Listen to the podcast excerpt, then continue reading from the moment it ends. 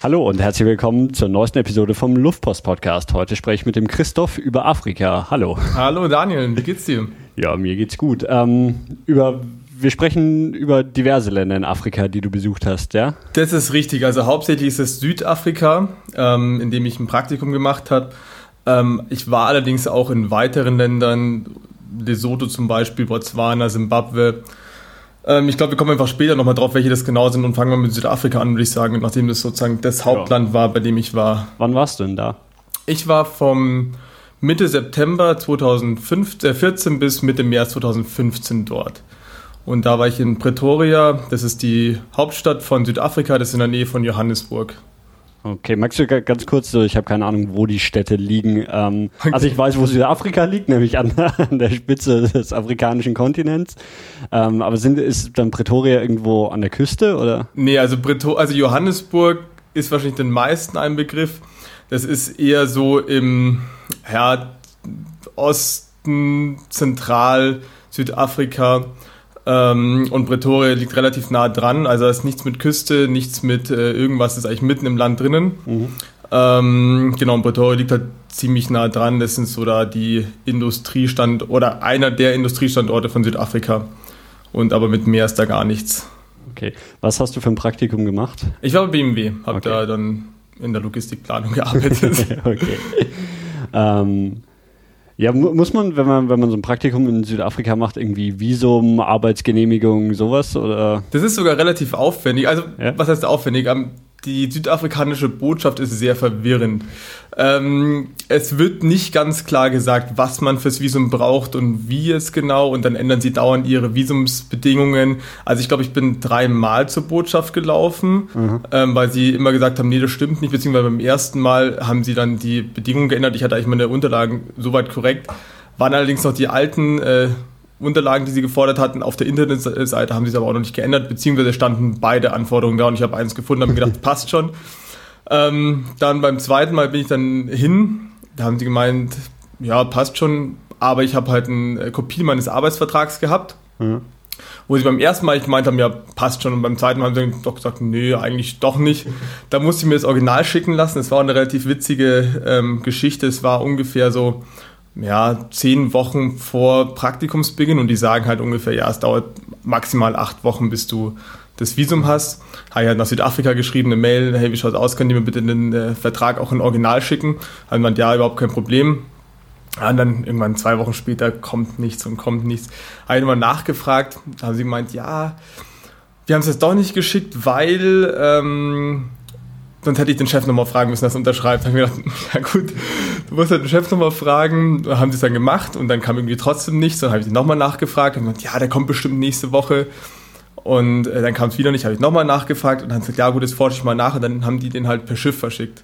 Und der kam dann im Endeffekt, kam der dann sozusagen einen Tag vor meinem Abflug. Die hatten dann aber auch schon äh, parallel, weil ich jetzt gesagt habe, sie müssen es jetzt machen per äh, Luftpost einem verschickt. Der kam dann auch zwei Tage später Mit dem bin ich dann hingegangen nochmal zum, zum Konsulat. Da ging das dann auch alles. Aber es war schon eher aufwendig, da ein Visum zu bekommen. Ähm, gab auch Zeiten, beziehungsweise auch zu den Zeiten, wo ich dann da bin, so um Weihnachtum, hat dann die äh, südafrikanische Botschaft gemeint, ja, ich stelle mir jetzt gar keine Visa mehr aus für Praktikanten. Also immer so ein bisschen so ein Glücksspiel. okay. Also nicht ganz einfach, da ein Visum zu bekommen. Okay. Ähm, und dann, als du in äh, flieg, bist du nach Pretoria geflogen oder erst nach Johannesburg? Nach Johannesburg. Also Pretoria kann man nicht direkt anfliegen. Das wie groß ist denn das so? Pretoria Einwohner ungefähr? Ich weiß nicht, wie viele Einwohner es hat, aber es ist nicht sonderlich groß. Also die, die eigentlich große Stadt ist ja dann Johannesburg, von der man ja nicht genau weiß, wie viele Einwohner es hat, weil das ja, mit den ganzen Townships, die, die wissen einfach nicht, was es da hat. Und die andere Stadt, die man anfliegen kann, ist halt Kapstadt. Ja. Das sind nur die beiden Städte. Und die anderen halt natürlich national oder halt zu umliegenden Ländern fliegen die international, aber nicht aus Europa. Okay. Ähm, dann, also wann bist du an, angekommen ungefähr? Irgendwann kurz nach Weihnachten oder wann? Nee, nee, äh, im September. Äh, Im September, okay. Mitte September, genau. Okay. Ähm, wie, wie ist da vom Wetter her so? Also bis ungefähr, ich sag mal, Mitte Oktober ist es ähm, ist Regenzeit, also äh, Trockenzeit. Das heißt, dass tagsüber ist wirklich keine einzige Wolke am Himmel. Mhm. Und es hat tagsüber so, naja, so 25, 22, 28 Grad. Aber eigentlich ganz angenehm. Ganz angenehm. Sobald die Sonne halt weg ist, wird es halt kalt und geht so auf minus 2, minus 3 runter. Also ist dann schon relativ kalt. Ich hatte es, diese ganz kalten Nächte waren bei mir nicht mehr, da war ich sozusagen schon zu spät dran. Die hatten, die, die, die zwei, drei Wochen früher noch angekommen sind, die hatten die ganz kalten Nächte noch. Und dann wird es halt so langsam und langsam geht es zur Regenzeit über. Das heißt, es kommen halt immer mehr Wolken. Irgendwann gibt es dann mal einen Schauer und irgendwann wirklich in der, in der Regenzeit, dann so November, Dezember, gibt es dann richtige starke Regenschauer, die aber meistens nur kurz sind. Also wir hatten, glaube ich, in der gesamten Zeit, wo ich da war, ein, zwei Wochen, wo eher schlechtes Wetter war, aber ansonsten war wirklich gutes Wetter. Da hat es dann auch 35, 38, 40 Grad und halt ist auch nachts warm, ähm, aber es regnet halt ab und zu wieder richtig heftig. Ähm, wie warst du denn untergebracht?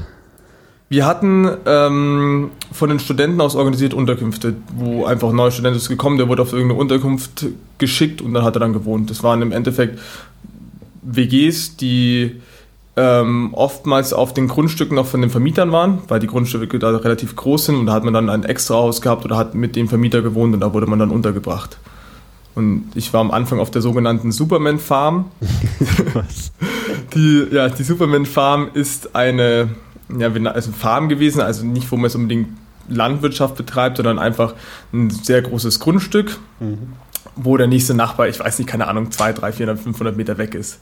Okay. Und ähm, da hatten wir dann ein sozusagen das, das Nebenhaus mit vier Zimmern, das haben wir zu viert bewohnt und unsere Vermieter haben dann im großen Haus auf demselben Grundstück gewohnt.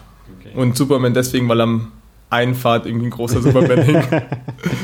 Aber, es, also, aber das war schon in der Stadt drin oder war das dann irgendwie Nein, das außerhalb ist, nee, auf dem Land? Also, wo, das, also wo wir gewohnt haben, das, da war ich nichts. Da gab es okay. äh, BMW, da gab es Nissan, da gab es ein paar Zulieferer und sonst war dann nichts. Okay. Also noch irgendwie so ein Einkaufszentrum und sowas. Haben denn da hauptsächlich auch Europäer gewohnt? Nee, das sind, nee, nee, also schon hauptsächlich okay. Südafrikaner. Es sind natürlich auch ein paar Europäer, wobei die Europäer, also die von den, also gerade von BMW, sage ich mal, die da irgendwie äh, von den Firmen kommen, die werden in irgendwelche Estates untergebracht und wohnen nicht so, wie jetzt die Praktikanten gewohnt haben. Da gibt es auch bestimmte Sicherheitsvorkehrungen, die äh, da eingetroffen, äh, eingehalten werden müssen. Aber die galten irgendwie für uns nicht so. und ähm, ja, es war auch nicht unbedingt ganz ungefährlich da ja. auf der Farm, wo wir waren. Also es, ich glaube, nach zwei Wochen wurde dann bei uns eingebrochen. Ähm, also sprich, wir haben da halt irgendwie abends ein bisschen gegrillt, gefeiert, sind dann ins, irgendwann ins Bett und nachts sind die halt dann ein paar Schwarze eingestiegen und haben uns ausgeraubt. Und ja, also ähm, war, also deswegen ähm, muss man ein bisschen aufpassen, wo man wohnt in Südafrika, weil gerade bei diesen Farmen, die halt, wo der nächste Nachbar sehr weit weg ist, ist es nicht unbedingt ungefährlich. Wir sind dann noch umgezogen in eher so Wohngebiet und dann war es doch ein bisschen sicherer. Aber auch da, also wo ich dann hingezogen bin, ich glaube drei Straßen weiter, wurde halt äh, dann zwei Monate später jemand umgebracht. Da gibt es doch immer diese, diese ähm, wie nennt man das so, so privat, äh, ja, private Stadtteile quasi mit so einer Mauer drum. Ähm, also halt so, so, so Closed Towns. Wie heißt ja, die? Estates, so, also da, dort hießen die Estates. Okay. Ähm, ja, also zum einen sind halt, also die, die die Weißen, die dort wohnen, haben halt um ihre Grundstücke meistens ähm, eine große Mauer rum mit Elektrozaun, Alarmanlage, Hunden, haben Waffe zu Hause und was weiß ich nicht was alles. Und dann die anderen, die halt keine Lust haben, so zu wohnen, gehen meistens ins Estate rein und da ist dann halt nochmal eine große Mauer drumherum mit Wachpersonal mhm. und ach und schieß mich tot und genau, aber das sind halt eigentlich nur die Weißen. Die Schwarzen leben halt in der Regel irgendwo in Townships oder in nicht ganz so sicheren Anlagen. Also. Aber es war jetzt nicht so, irgendwie so gefährlich, dass man irgendwie nicht abends einfach rausgehen konnte und durch die Stadt laufen konnte, oder? Doch. Das ging nicht. Nicht? Nein. Okay. Also man musste schon, also vielleicht wäre es gegangen, das ist schon möglich, aber es ist durchaus immer mit Risiko, ja. war mit Risiko behaftet und es war schon so Tor auf, Auto rausfahren, irgendwo okay. hinfahren, Tor zu und sozusagen der Krass. Weg dazwischen war naja, also es kam auch immer darauf an, ob es tagsüber war oder nachts oder halt, wenn es dunkel geworden ist. Also ich bin schon irgendwie außerhalb joggen gegangen in dem, in dem Wohnviertel, wo ich war, wenn es halt hell war. Mhm. Wenn es dunkel war, Mai, muss man sich halt selber überlegen, ob man es machen möchte oder nicht. Aber es ist halt die Gefahr, das, was passiert, ist durchaus höher, wie es jetzt hier in Deutschland ist. Und wie habt ihr das denn gemacht, wenn ihr einfach so einkaufen gehen wolltet oder sowas? Oder gar, ja. Da sind wir ins Auto gestiegen okay. und sind einkaufen gefahren. Also wir hatten ja, ähm, wir haben sozusagen vom BMW Autos geleast. Ah Ähm, zu ja, zwei Studenten haben dann halt ein Auto geleast und dann hat man halt, ja, sind wir hingefahren zum, zum Einkaufen. Okay. Ähm, ja, dann, dann gibt es zu Pretoria selber noch was zu erzählen oder? Pretoria eigentlich nicht wirklich viel. Also es gibt dann irgendwie ein Denkmal und ein, was weiß ich nicht was, aber also in einem halben Tag hat man Pretoria völlig ausreichend gesehen. Es ist eine wirklich unglaublich hässliche Stadt, wie ich finde. Ja. Und ähm, also es gibt wirklich nicht viel dazu zu sagen. Es ist halt äh, die Hauptstadt, aber ansonsten. Und sie wollen sie jetzt, glaube ich, umbenennen oder sowas, habe ich mitbekommen, weil ähm, irgendwie irgendein Weiße hat den Namen gegeben und mhm. das finden die Schwarze jetzt nicht so toll und deswegen wollen sie es umbenennen, die Hauptstadt. Irgendwie sowas. Aber ich weiß mir auch nicht ganz sicher, was da war. Aber ansonsten ist das alles, was man zu Pretoria eigentlich wissen muss. Gut, also wenn man, wenn man da nicht gerade arbeitet, dann lohnt es sich wahrscheinlich gar nicht erst hinzufahren. Nee. Also ich sag mal so, wenn man in Johannesburg ist, von Johannesburg aus ist es nicht so weit und man hat gerade einen halben Tag extra Zeit, dann kann man es sich anschauen, einfach nur um zu schauen, wie es ausschaut. Aber wenn man jetzt irgendwas Schönes oder Tolles erwartet, dann nicht. Gut, dann lieber nach Johannesburg. Dann lieber nach Johannesburg, wobei Johannesburg finde ich es auch nicht schön, es ist interessant. Mhm. Ähm, es ist auch gerade als Tourist halt schwierig, sich frei zu bewegen, weil man halt relativ schnell auch ausgeraubt wird, weil die halt natürlich sehen, wenn jemand Tourist ist. Mhm gerade mit Mietwagen oder sowas. Also muss man auch aufpassen. Es gibt ein paar Ecken, da kann man sich ganz gut frei bewegen. Das ist dann oft zum Beispiel, wo irgendwelche Märkte sind, ähm, wo halt auch viele Weiße sind. Ähm, und die Gegenden, wo viele Schwarze sind, ist eher gefährlich. Also das ist das ist halt ganz schwierig in, in Südafrika generell, diese Schwarz-Weiß-Sache. Ich habe da versucht, wirklich komplett neutral dem Ganzen gegenüberzustehen. Aber es ist echt schwierig, weil man selbst wenn man jetzt irgendwie, sagen wir mal, zwei, drei schwarze Freunde hat, mit denen würde man in denen ihre Townships gehen, dann gibt es halt Kumpels von denen, die finden halt weiß wiederum nicht so gut. Mhm. Und als man, wenn man da in schwarze Gebiete geht, sollte man als Weißer nicht unbedingt reingehen, sondern nur, wenn dann schon nur in Begleitung mit dem Schwarzen. Mhm. Weil sonst könnte es kritisch werden. Auch zum Beispiel Zugfahren oder sowas ist auch schwierig, weil durchaus gefährlich ist. Mhm. Kapstadt verhält, verhält sich da ein bisschen anders, aber ansonsten, oder Stellenbosch, ähm, aber ansonsten muss man aufpassen, was man macht. Ja, und ansonsten zu Johannesburg, da, ja, wir haben da, sind da ein paar Mal auf so Märkte gefahren und uns das angeschaut und äh, da kann man ja auch diese, diese Touri-Bus-Touren machen, was wir dann auch gemacht haben, da sieht man dann ein bisschen was, aber es ist auch nicht so, dass es irgendwie tausend Attraktionen gibt. Es ist eine wirklich interessante Stadt, ähm, aber jetzt irgendwie, ich finde find keine schöne Stadt, ja. aber interessant. Ähm, das war dann wahrscheinlich auch eher, ich meine, wenn es so, so nah dran war, konnte man am Wochenende mal hinfahren oder sowas. Oder ja, du, du, hast dann noch eine, eine größere Reise gemacht. Also, wir, also ich habe auch größere Reisen gemacht, aber jetzt Johannesburg war, ähm, da ist man im Salzburg im Vormittag hingefahren. Das waren, glaube ich, so ja, 150 Kilometer hin und zurück. Also nichts jetzt Wildes. Okay. Ja, dann ähm, gehen wir gleich auf, auf deine größere Reise, oder? Ja, wir, was heißt größere Reise? Wir waren im Endeffekt halt jedes Wochenende oder mhm. zumindest jedes zweite Wochenende irgendwo unterwegs und sind dann halt auch weitergefahren. Das heißt, im Zweifel sind wir halt für ein Wochenende um die 1500 Kilometer gefahren. Also Freitag nach der Arbeit hin, Sonntag zurück. Mhm. Ähm, und da haben wir halt einiges gemacht. Dann hatten wir noch das Glück, dass, ähm, oder wie man sehen möchte, Glück oder Pech, dass es einen Shutdown gab im Oktober. Das heißt, das Werk hat sozusagen zugesperrt. Wir mussten uns Urlaub nehmen, hatten da noch eine Woche, wo wir rumreisen konnten und dasselbe war nochmal um Weihnachten rum. Da hatten wir dann drei Wochen, wo wir uns Urlaub nehmen und da mussten wir auch nochmal ähm, rumreisen. Gibt Schlimmeres, oder? Definitiv, ja. Ähm, wie gesagt, und also wir hatten diese Wochenendtrips, wo wir auch sehr viel gesehen hatten, dann diesen einwöchigen Trip und dann Weihnachten.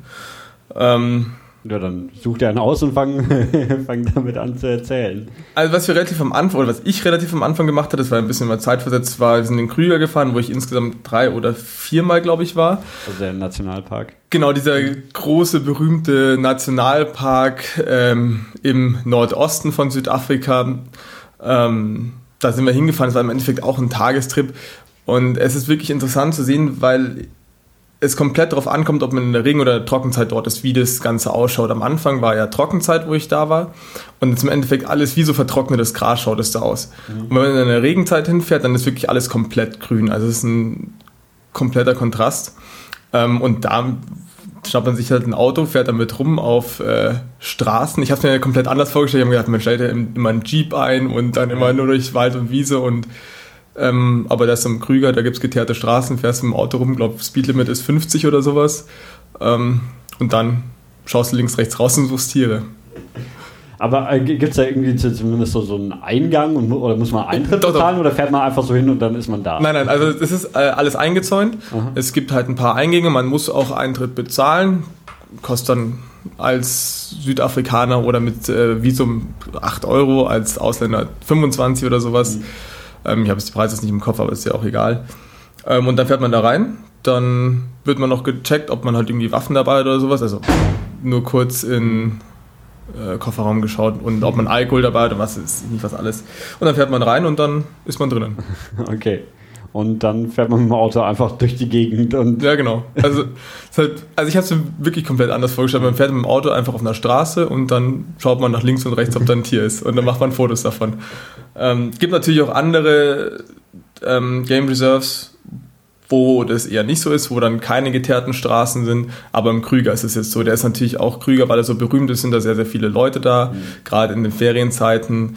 Ähm, ja, genau. Das war so einer meiner ersten Trips. Hast du dann auch was gesehen an Tieren? Ja, ja, ja. Also ich habe im Laufe der Zeit äh, die Big Five gesehen.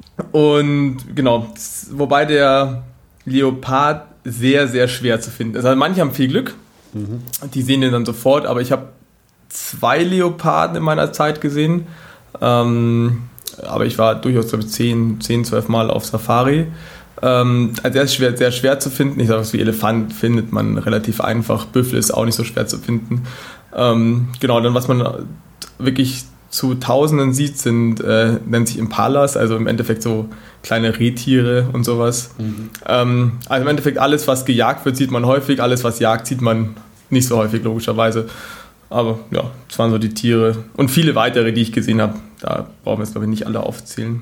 Sind die nicht ein paar von denen nachtaktiv oder sowas? Also so, oder laufen die, also so ein Leopard oder so, laufen die tagsüber rum? Ähm, ja, es gibt natürlich schon Tiere, die eher nachtaktiv sind, also vor allem auch in der Dämmerung, aber zum Beispiel Leoparden, also die sind, sieht man schon auch tagsüber. Also die sind dann zwar eher wahrscheinlich faul, aber einen haben wir gesehen, beziehungsweise die Beute von dem Leoparden, das war dann tagsüber.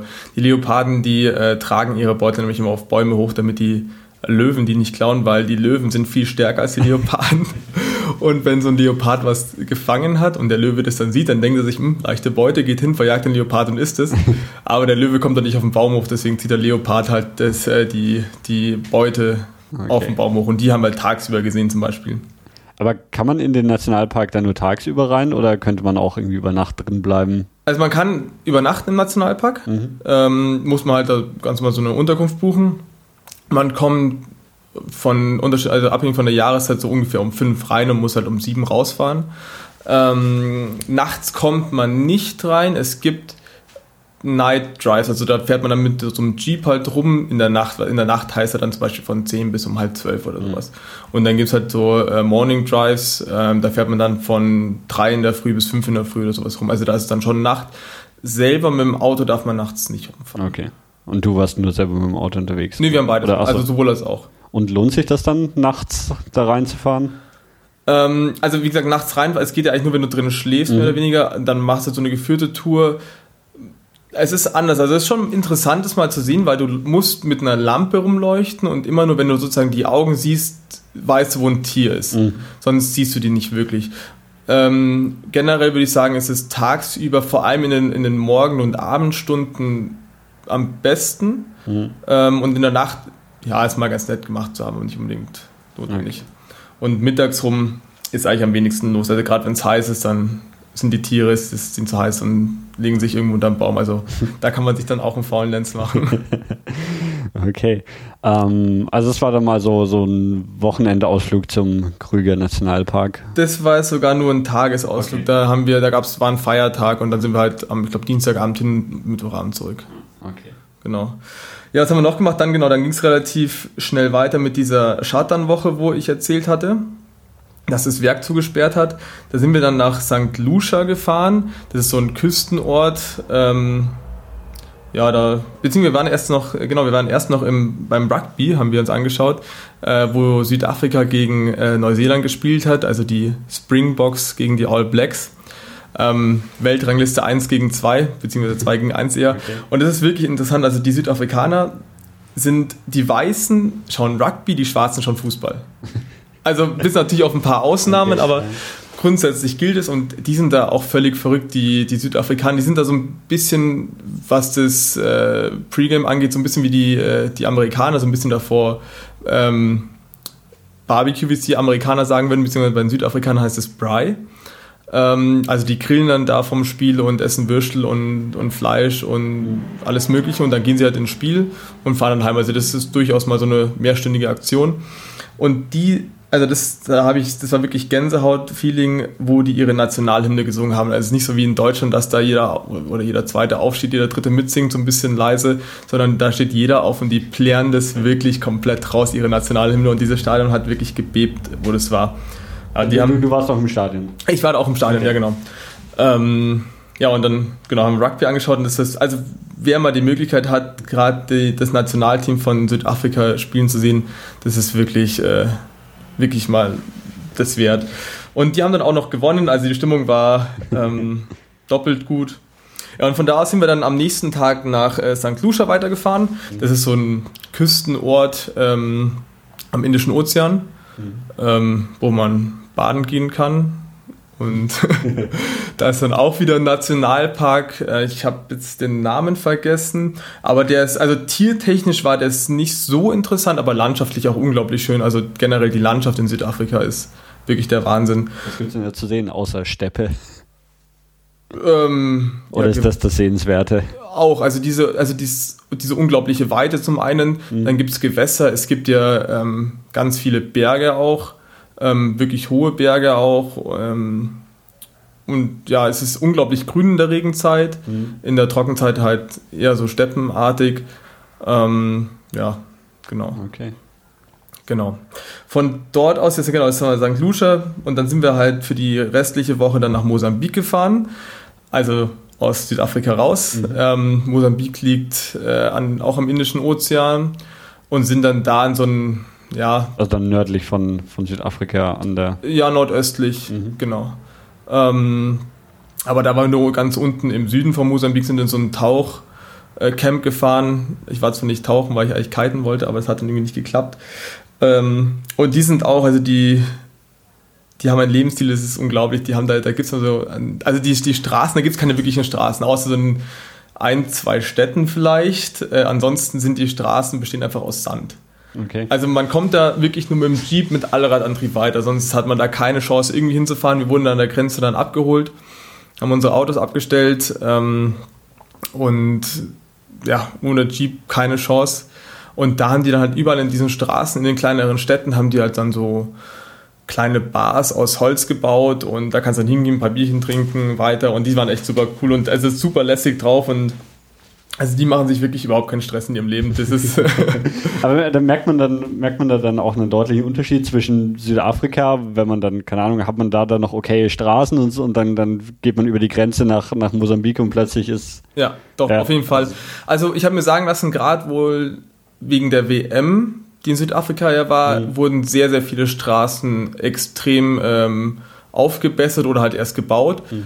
Auf der anderen Seite hat man in Südafrika aber auch wirklich Straßen, da sind Schlaglöcher drinnen, die sind ungefähr einen halben Meter tief und wenn man da reinfährt, dann ist, dann ist vorbei. Also da muss man wirklich aufpassen. Aber auf der anderen Seite wieder Straßen, die wirklich dann deutlich besser sind als die deutschen. Ähm, und in Mosambik gibt es halt keine Straßen. gibt es nur so Sandwege. Ähm, ja, und das halt auch, man merkt es halt auch von der Kriminalität her.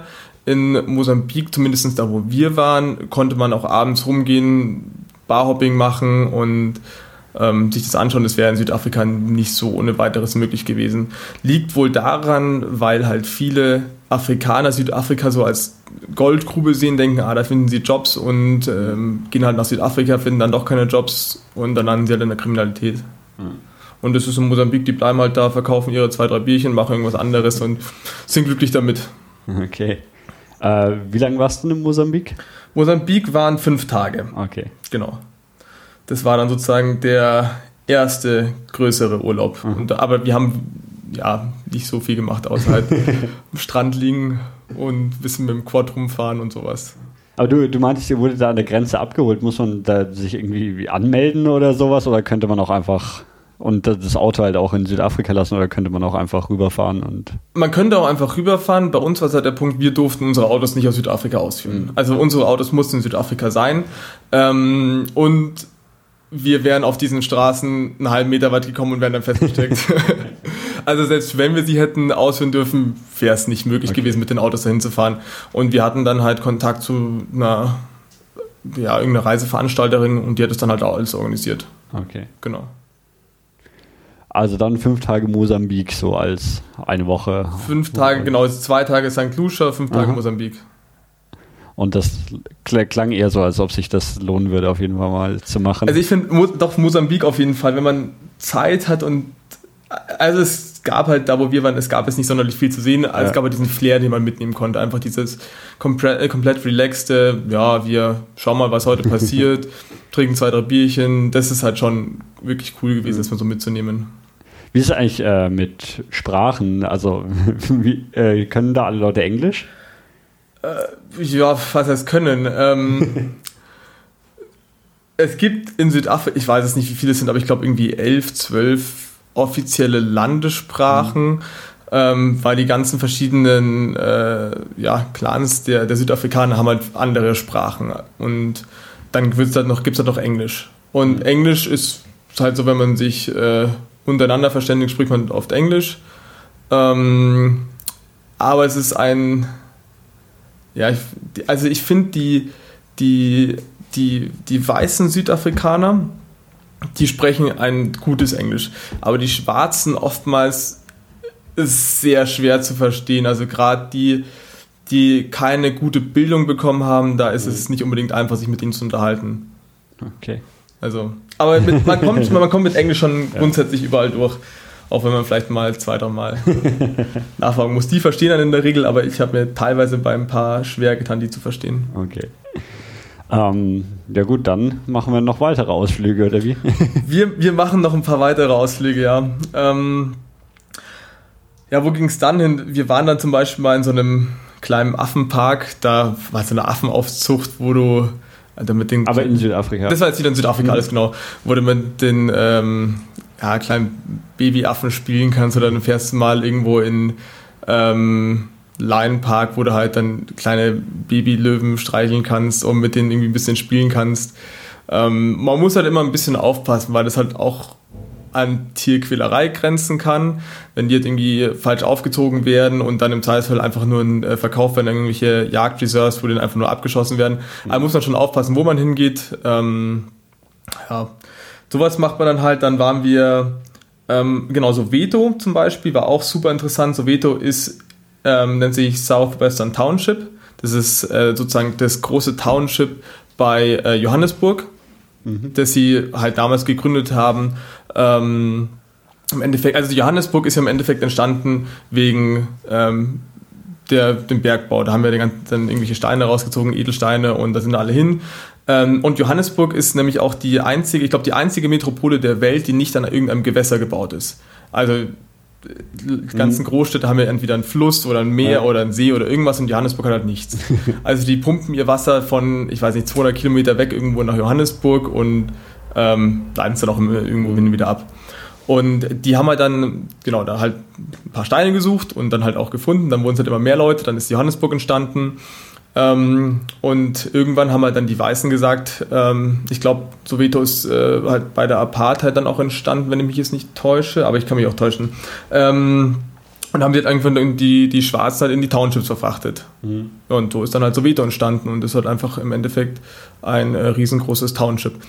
Äh, generell Township wird halt als, ähm, ja, ja, was heißt so, Dörfer der Schwarzen bezeichnet, die halt so aus hauptsächlich Blechhütten und sowas bestehen. Mhm. Also das ist dann schon äh, deutlich unter der Armutsgrenze, diese Townships in der Regel. Aber sind die dann normalerweise quasi Teil der Stadt oder wirklich abgegrenzt von, von der Stadt als, also wie, wie halt ein eigenes Dorf oder sowas? Schon eher abgegrenzt. Okay. Genau. Und, aber was ist sehr witzig ist zu sehen, dann stehen da teilweise halt Blechhütten und davor steht dann ähm, ein BMW M3 oder Mercedes C63 AMG.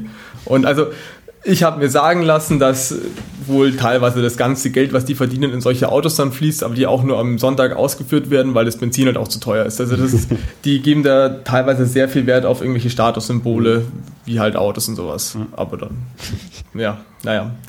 Ähm, aber es ist auch da wieder sehr unterschiedlich zwischen, zwischen Schwarz und Weiß. Also man merkt schon noch, dass die Apartheid nicht allzu lang her ist. Mhm. Ähm, dass die verschiedenen Stämme da ihre verschiedenen äh, Kulturen haben, Rituale haben, dass sie anders denken und also das merkt man schon alles sehr stark. Also es ist nicht so wie ein großes Volk, sondern es ist halt viele verschiedene kleine Völker in einem großen Land. Hm, okay. Ja.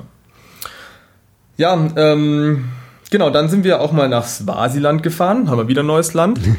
ähm, Swasiland auch da Richtung Mosambik mal ganz grob. Mhm. Ähm, Im Endeffekt waren wir Wildwasser-Raften und Mountainbiken. Also irgendwie so zum Anschauen, was irgendwie so Städte oder sowas betrifft, gibt es da nicht. Mhm. Halt auch Landschaft. Und ja, ich glaube, das ist schwierig, da irgendwie drüber zu erzählen. Das ist was, was man sehen kann, wenn man das möchte. Ähm Aber ist das dann mehr so, so also ich meine, Rafting und, und sowas, ähm, hätte man das in Südafrika auch machen können oder fährt man speziell dafür dann nach Swasiland? Nein, das kann man in Südafrika schon auch machen, okay. aber ähm, man möchte halt nach Swasiland ja. kommen, weil man was gehen möchte und damit man was zu tun hat, wenn man da ist, geht man halt raften. Ja. So ist so die, ähm, die Abfolge. Okay. Genau. Ja. Ähm, genau, dann bin ich äh, danach nach Cape Town geflogen da war zu dem Zeitpunkt meine Freundin und die habe ich dann besucht. Ähm, und ich finde, Cape Town ist nicht Südafrika, also Kapstadt. Mhm. Ähm, das ist wieder komplett anders. Da kann man sich auch, äh, wenn man weiß, wo, auch nachts irgendwo mal frei bewegen. Auf den Straßen muss man sich auch aufpassen. Man sollte nicht unbedingt den Geldbeutel in die Höhe halten oder auf der Straße mit dem Handy schreiben. Aber es, ähm, man kann sich da durchaus frei bewegen. Da stehen auch dann überall äh, ja, irgendwelche Wachleute rum und schauen, dass alles passt. Und Kapstadt hat wirklich viel zu bieten. Also Kapstadt, da kann man wirklich mehrere Tage mhm. verbringen. Also da sind aber wahrscheinlich auch dann die meisten Touristen, oder? Ja, das ist natürlich, äh, gerade in den, in den Ferien ist da natürlich alles überlaufen mit Touristen. Also ich meine Tafelberg oder, oder Lions Head und äh, Robben Island und alles, was du da machen kannst, also es ist wirklich, brauchst ein paar Tage, um Kapstadt zu machen und auch zu erleben. Und also das Kapstadt ist wirklich, wer da mal in der Gegend ist, sollte unbedingt nach Kapstadt ähm, gehen. Und äh, ganz wichtig auch auf dem Line-Set hoch. Es gibt ja in Kapstadt ähm, drei so Hügel, der Tafelberg, der Line-Set und der Signal Hill.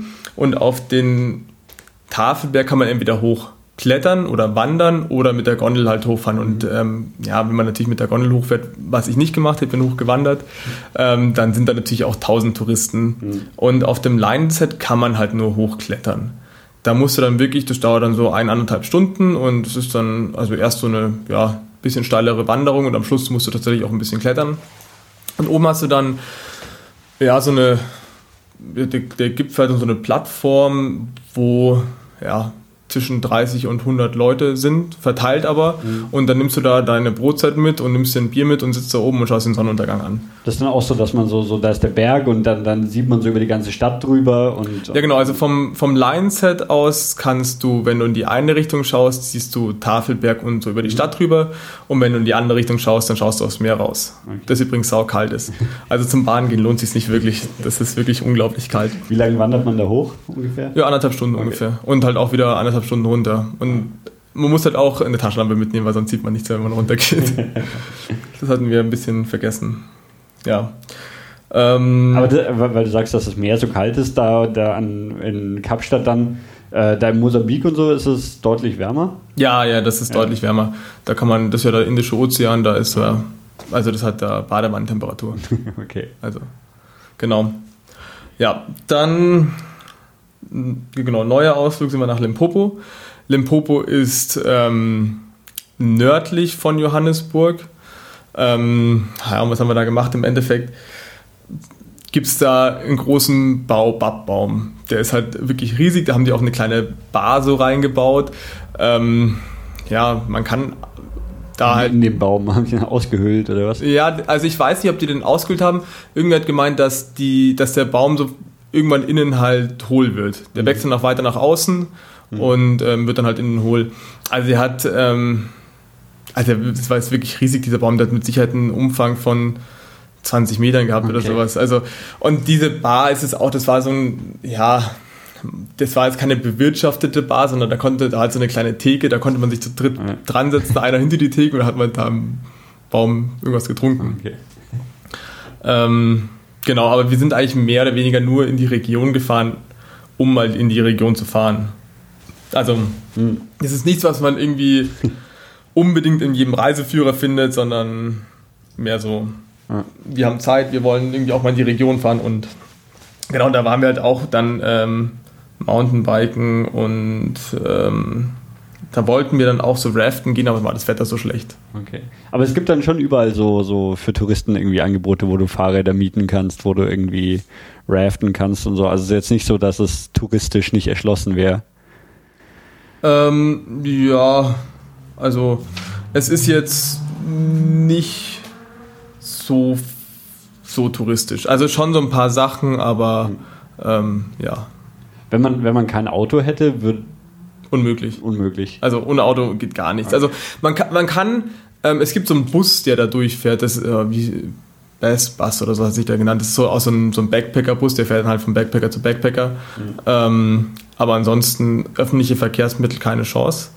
Ähm, gibt es halt einfach gar nicht. Oder es gibt dann diese Minibusse. Ähm, die aber auch hauptsächlich von Schwarzen benutzt werden, muss man als ich sag mal, unerfahrener Weißer auch ein bisschen aufpassen. Ähm, ja, aber ansonsten öffentliche Verkehrsmittel in den Städten halt ein paar, aber auch die sind sehr mit Vorsicht zu genießen. Gibt ein paar Sachen, die man ähm, fahren kann, aber ansonsten eigentlich nichts. Also ohne Auto eigentlich mehr oder weniger. Ist mit dem Auto dann der Verkehr in den Städten auch so krass chaotisch, wie man es irgendwie weiß nicht, zum Beispiel aus Indien kennt oder sowas? Nee, das eigentlich gar nicht. Also das ist schon, es ist sehr human, man muss sich halt an den Linksverkehr gewöhnen. Ähm, das geht aber, also fand ich, relativ schnell. Mhm. Und ansonsten, also die wirklich, also die, die, die Highways sind super. Also da ist es besser als in Deutschland zu fahren, deutlich mhm. angenehmer. Ähm, ich meine, um Johannesburg rum gibt es natürlich schon viel Stau, aber dann steht man auf der Autobahn im Stau. Mhm. Aber es ist nicht so, dass es irgendwie diese achtspurigen Kreisverkehre gibt, wo dann 5000 Roller drauf sind. Sowas gibt es nicht. Okay.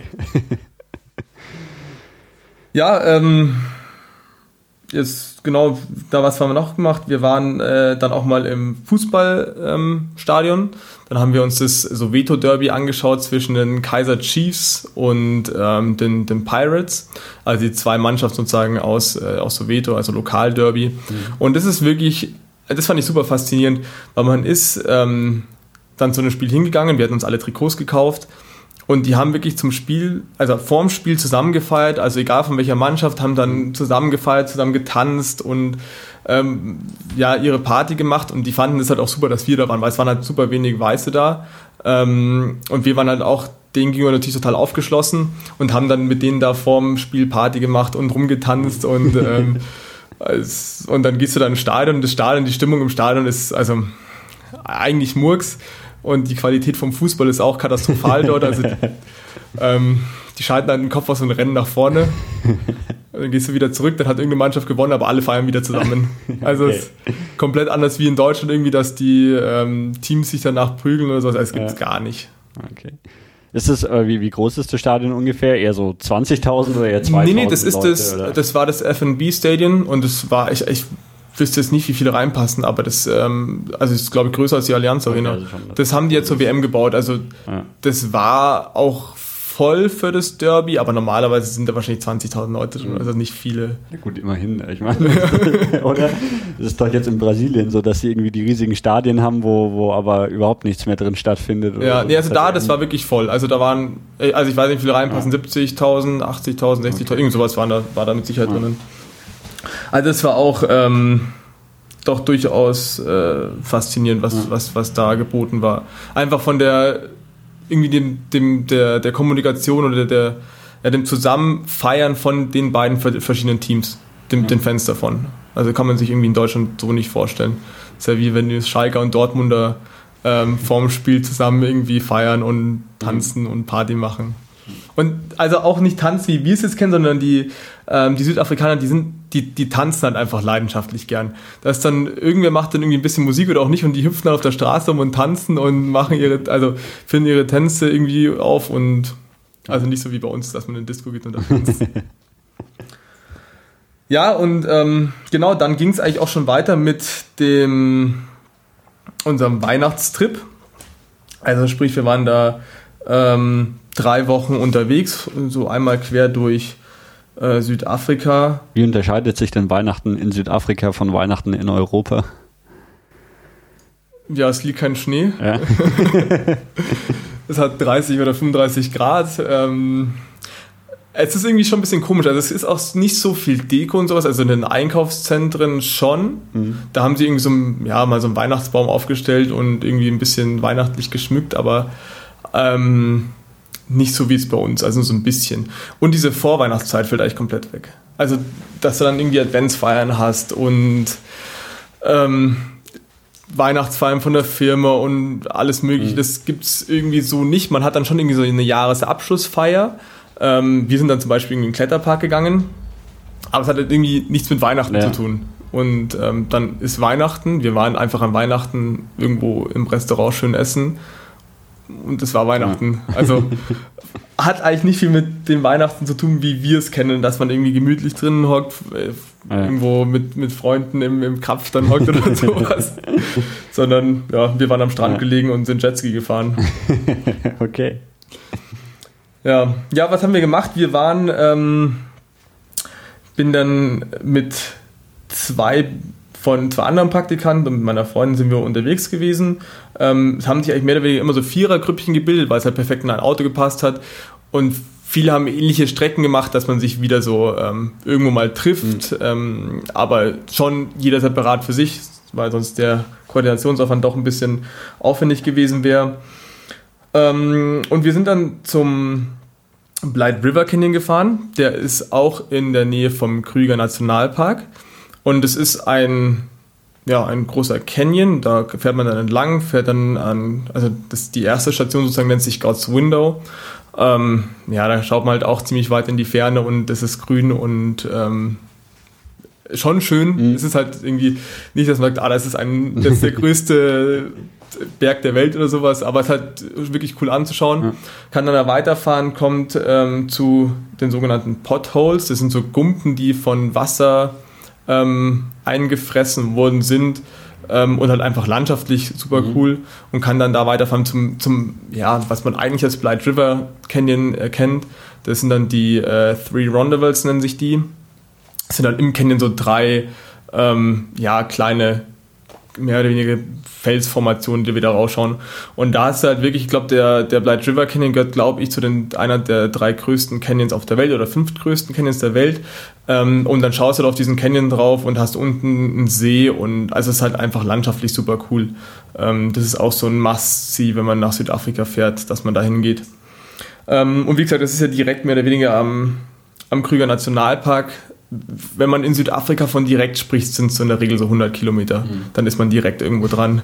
Ähm, sind dann, bin ich dann mit meiner Freundin in den Krüger gefahren und haben halt auch da wieder Tiere geschaut mhm. und haben dann auch die, die Game Drives gemacht, also die, die Fahrten mit dem Jeep, wo dann ein Safari-Guide dabei ist, der dir erklärt, was los ist. Aber auch da war es ja wieder so, dass es, man fährt dann auch mit dem Jeep im Krüger mehr oder weniger hauptsächlich auf den Straßen. Also entweder auf geteerten Straßen, die größeren, oder halt auf den kleineren Straßen, sind so Sandstraßen. Aber die kann man auch mit normalem Auto fahren. Also es ist nicht so, dass man da auch querfeld einfährt. Ja, und dann sind wir halt so ein bisschen weitergefahren. Dann haben wir die beiden anderen aufgepickt, die äh, noch mit uns dabei waren, und dann runter an die Küste. Ähm, und sind dann da im Endeffekt ein bisschen ähm, rumgefahren, haben da ersten Halt im Port Shepstone gemacht, der eigentlich nur da war, um das, weil es sonst zu lang gewesen wäre. Und dann das erste ähm, Interessante war dann Coffee Bay. Ähm, da gibt es diese Felsformation Hole in the Wall. Da steht halt im Meer dann so eine große Fels, ja, so ein großer Fels, wo halt in der Mitte so ein Loch drin ist, wo dann das Wasser durchfließt. Mhm. Und ja, ich glaube, also, ich habe schon ein Foto von gesehen. Ja, ja, genau, das schaut man sich dann halt da an.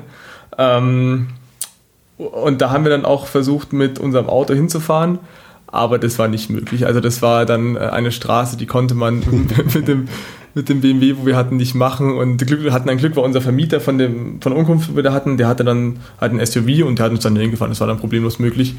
Ähm, und es hat auch wieder Natur im Endeffekt. Also generell Südafrika, städtetechnisch gibt es nicht viel. Ja. Gebäudetechnisch gibt es nicht viel. Es ist halt alles Natur. Ja.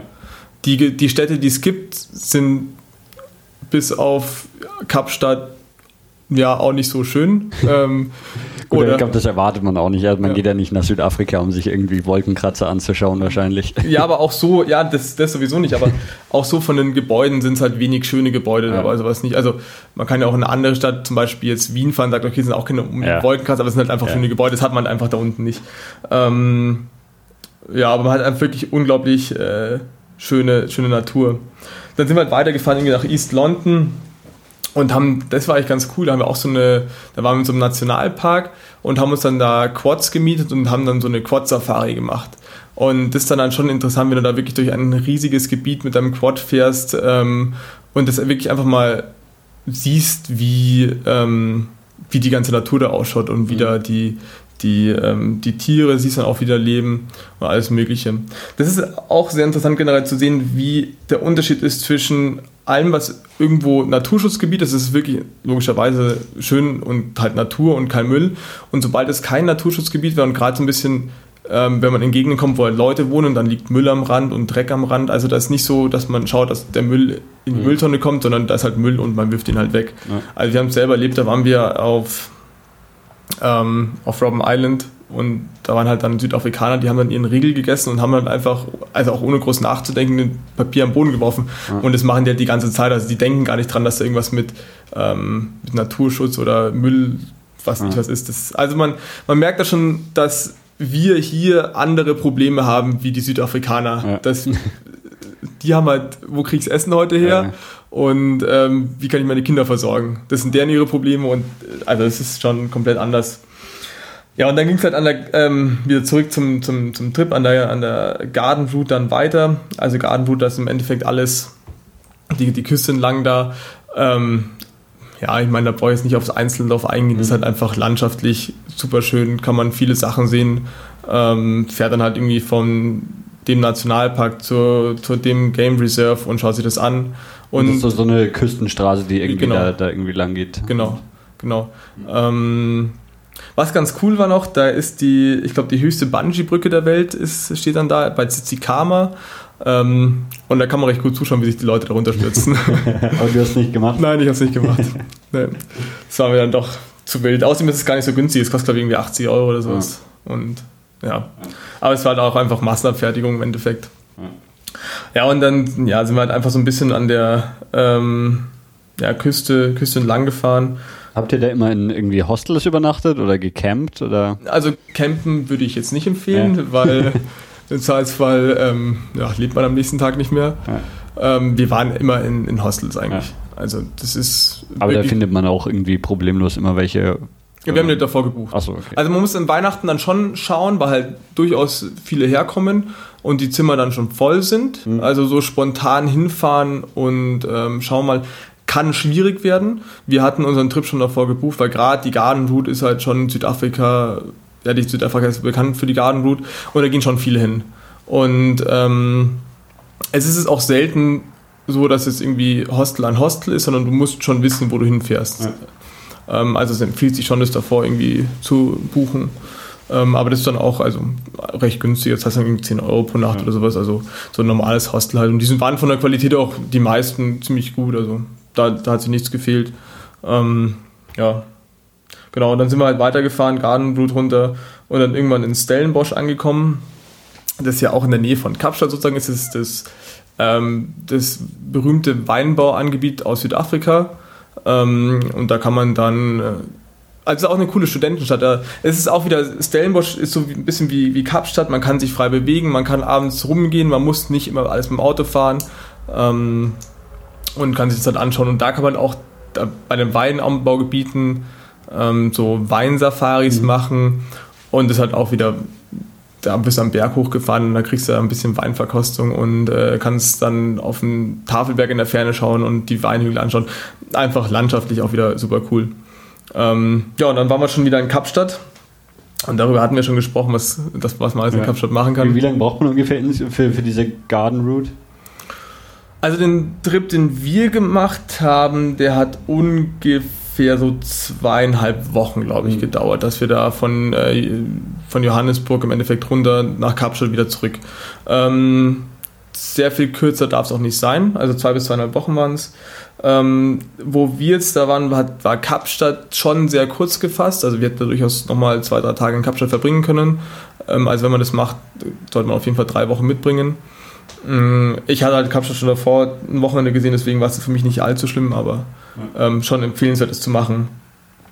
Ja, und von Kapstadt aus äh, fährt man dann durch die Karoo zurück. Das ist halt ewig lange Autobahnstrecke durch okay. die Wüste. Also ja. da gibt es ja nicht viel zu sehen. Das ist auch wieder einfach nur, was man da sieht, ist, wie viel Nichts es eigentlich geben kann. ähm, genau. Okay. Ja, ähm, was haben wir noch gemacht? Ähm, ja, genau, Pilanesberge. Ähm, das ist auch ein super schönes ähm, Game Reserve wieder. Also auch Tiere schauen, Safari mhm. machen. Ähm, auch in der Nähe von Johannesburg. Ähm, ja, und ähm, wie oft musstest du dann in, in so, so äh, National Parks gehen oder sowas, bis du die Big Five alle gesehen hattest? Ich, äh, ich habe in viele National Parks gegangen, weil, äh, gegangen, weil ich die Big Five erst, beziehungsweise ich habe die das erste Mal gesehen am Weihnachtstrip, wo ich da im Krüger war. Mhm. Ähm, und da hatte ich dann die Big Five voll. Bei meinem ersten, bei meiner ersten Safari hatte ich glaube ich vier. Da hatte ich alles bis auf den Leoparden. Mhm. Und dann sozusagen im Weihnachtstrip, das war dann die fünfte Safari, habe ich dann den Leoparden gesehen. Es gibt welche, also gerade ein Kumpel von mir ist gerade unten in Südafrika, der hat es beim ersten Mal gesehen. Mhm. Und äh, andere sehen es gar nicht in der Zeit und andere sehen es am letzten. Okay. Also äh. es kann beim ersten Mal sein, es kann beim 15. Mal noch nicht sein. Das mhm. ist wirklich komplett Glück, wo man hinfährt. Mhm. Ja, genau. Und dann, also gerade der Leopard, also Löwen sieht man dann schon nochmal eher, aber ein Leopard, da muss man echt Glück haben, weil die hängen dann wirklich in so Bäumen rum, ähm, oftmals, und das hat ziemlich schwer zu sehen, weil die halt einfach dann 100 Meter weg sind im, im schlimmsten Fall und da einen Leoparden im Baum zu sehen, die, die wissen schon, warum sie so ausschauen, wie sie ausschauen. die Leuchte ist nicht orange. Ähm, was auch noch wirklich super cool ist, sind die Drakensberge. Ähm, das ja, das ist halt auch, da ein bisschen rumgewandert, eine Wanderung gemacht und da, wenn man da schönes Wetter hat, ist es auch einfach faszinierend von der Landschaft her. Einen richtig coolen Trip, den ich noch gemacht habe, war nach ähm, zu den Victoria Falls, die in Simbabwe und in Sambia sind. Die Victoria Falls gehören ja zu den drei größten Wasserfällen der Welt. Mhm. Ähm, ich glaube, weil sie die höchsten sind es gibt irgendwie drei Kriterien, das breiteste, die höchste Fallhöhe und Wassermenge. Mhm. Und ich, ich glaube, es waren irgendwie die höchsten. Okay. Weil ich, ich glaube, die Niagara Falls sind irgendwie die breitesten. Ach, ich weiß ja auch nicht mehr genau. Ähm, genau, und da sind wir halt hingeflogen, also ich mit einem weiteren sind da hingeflogen, ähm, haben uns das angeschaut. Also der Ort heißt auch Victoria Falls, da kann man dann auch also landen. Da gibt es wirklich nicht viel ähm, und es ist nämlich immer ganz witzig, wenn man da entlang geht zu den Wasserfällen, dann kommen die, ähm, ja, einfach so ein paar Leute mit seinen Herren wollen einen verschiedene Sachen andrehen, äh, irgendwelche, ja, Holzfiguren und unter anderem halt auch die ähm, alte Währung aus Zimbabwe und die hatten mal eine Hyperinflation. So, um, der größte Dollarschein, den man da, also das nennt sich auch Dollar, die man da kaufen kann, sind 50 Billionen Dollar. Also der hat dann, ich weiß nicht, einen Wert von 20 Cent oder sowas ähm, und die kommen da mit ähm, Stapeln von Geld an und wollen da einfach Geldscheine andrehen für, wie gesagt, da kannst du so ein komplettes Set kannst dann für 10 Euro kaufen mit 50 Billionen, 5 Billionen Dollar Scheinen. Ähm, und diese Geldscheine schauen halt äh, ziemlich witzig aus, weil einfach komplett übertrieben viele Nullen also, draufstehen. du hast mir gerade so einen von den Scheinen gegeben.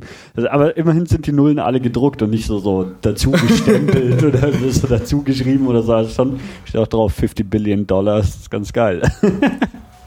Aber die sind, also das ist nicht mehr die Währung von Simbabwe, oder? Die nee, also ich weiß nicht, ob man die vielleicht noch irgendwo bekommt, aber man macht alles mit Dollar, also US-Dollar. Ähm, wie gesagt, die auf der Straße verkaufen es noch, aber ich weiß nicht, ob man damit noch irgendwas bezahlen kann. Im Zweifel brauchst du auch einen Stapel Geld, um einen Kinderriegel zu kaufen. Also Das ist, also ist wirklich nichts wertes Geld. Ähm, also die werden schon auch ihr Geschäft machen, wenn sie dir so einen Schein für 50 Cent verkaufen. Ähm, hier steht drauf, I promise to pay the Bureau on demand 50 Billion Dollar. Hä? Dann ist das. Ich verstehe nicht. Vielleicht ist es überhaupt. Also es ist eher ein Versprechenschein, dass man das zahlt. Ja, also ich habe das, hab das jetzt noch gar nicht äh, gelesen, geil. aber im Zweifelsfall wurden die dann während der Hyperinflation gedruckt und aus irgendwelchen Gründen ist es Schuldschein oder was weiß ich was. Also ich habe mir das ist so ja.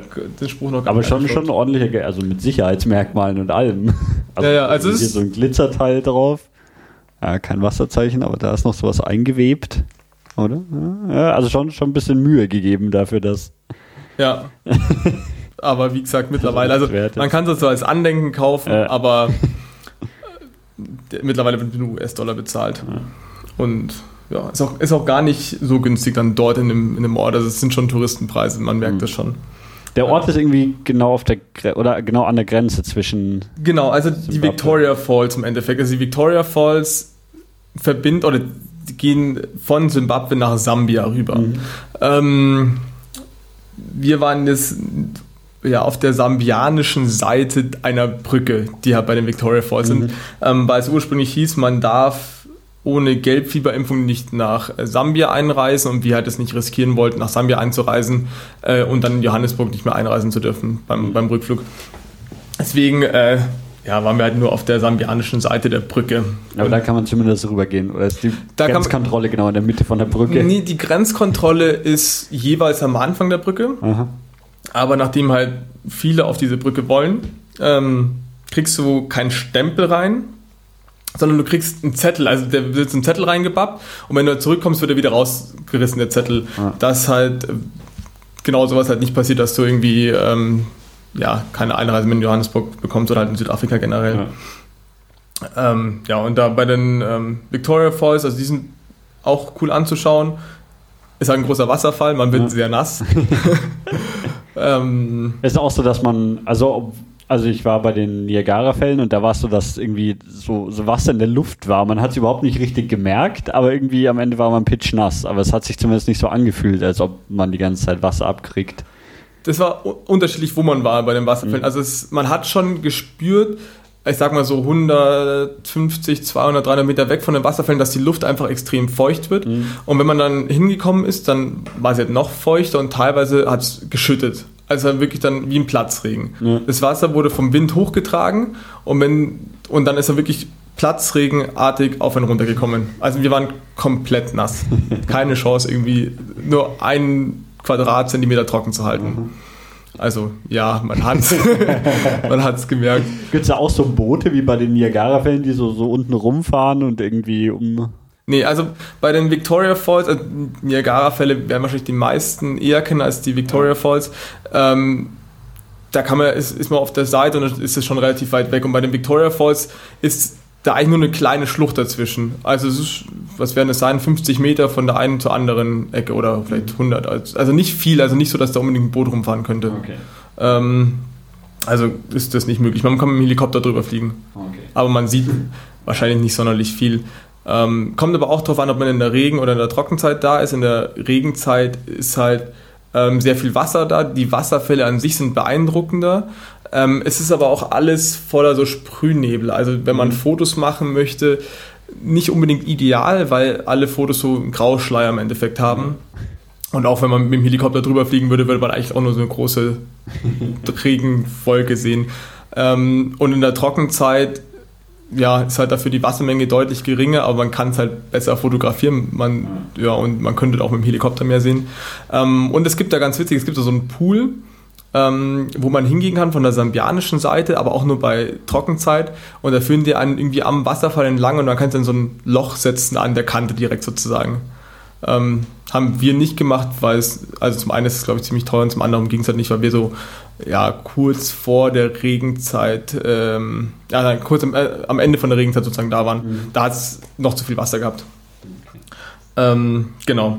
Also aber im, Heil, an, im Endeffekt so ein halber Tag für die Victoria Falls ja, mehr gibt es dann, dann auch nicht zu sehen. Ich meine, wie bei, bei den anderen großen Wasserfällen, da fällt halt Wasser runter. Ja. Ähm, genau, und im Rahmen dieses Trips sind wir dann halt auch nach Botswana gefahren, das letzte neue Land, was wir jetzt mhm. haben, ähm, und sind dort in Chobe National Park gegangen. Ähm, und der war, fand ich sehr beeindruckend, weil er komplett anders war wie äh, irgendwie der Krüger. Bei weitem nicht so viele Touristen und es gab halt keine vernünftigen Straßen. Es waren alles so Sandstraßen und so ja, bisschen naturbelassen. Also halt durch die Straßen wirkt der Krüger teilweise ein bisschen, mhm. ja, ja, nicht ist zugebaut, aber einfach waren Menschen da. Ähm, und bei dem Chobe National Park ist es halt nicht so. Da ist halt ähm, eher so Sandstraße und ähm, nicht so viele Leute. Und du kannst auch nur mit, also ich weiß nicht, ich glaube, privat darf man auch nicht reinfahren. Man muss dann so einen Game Drive machen.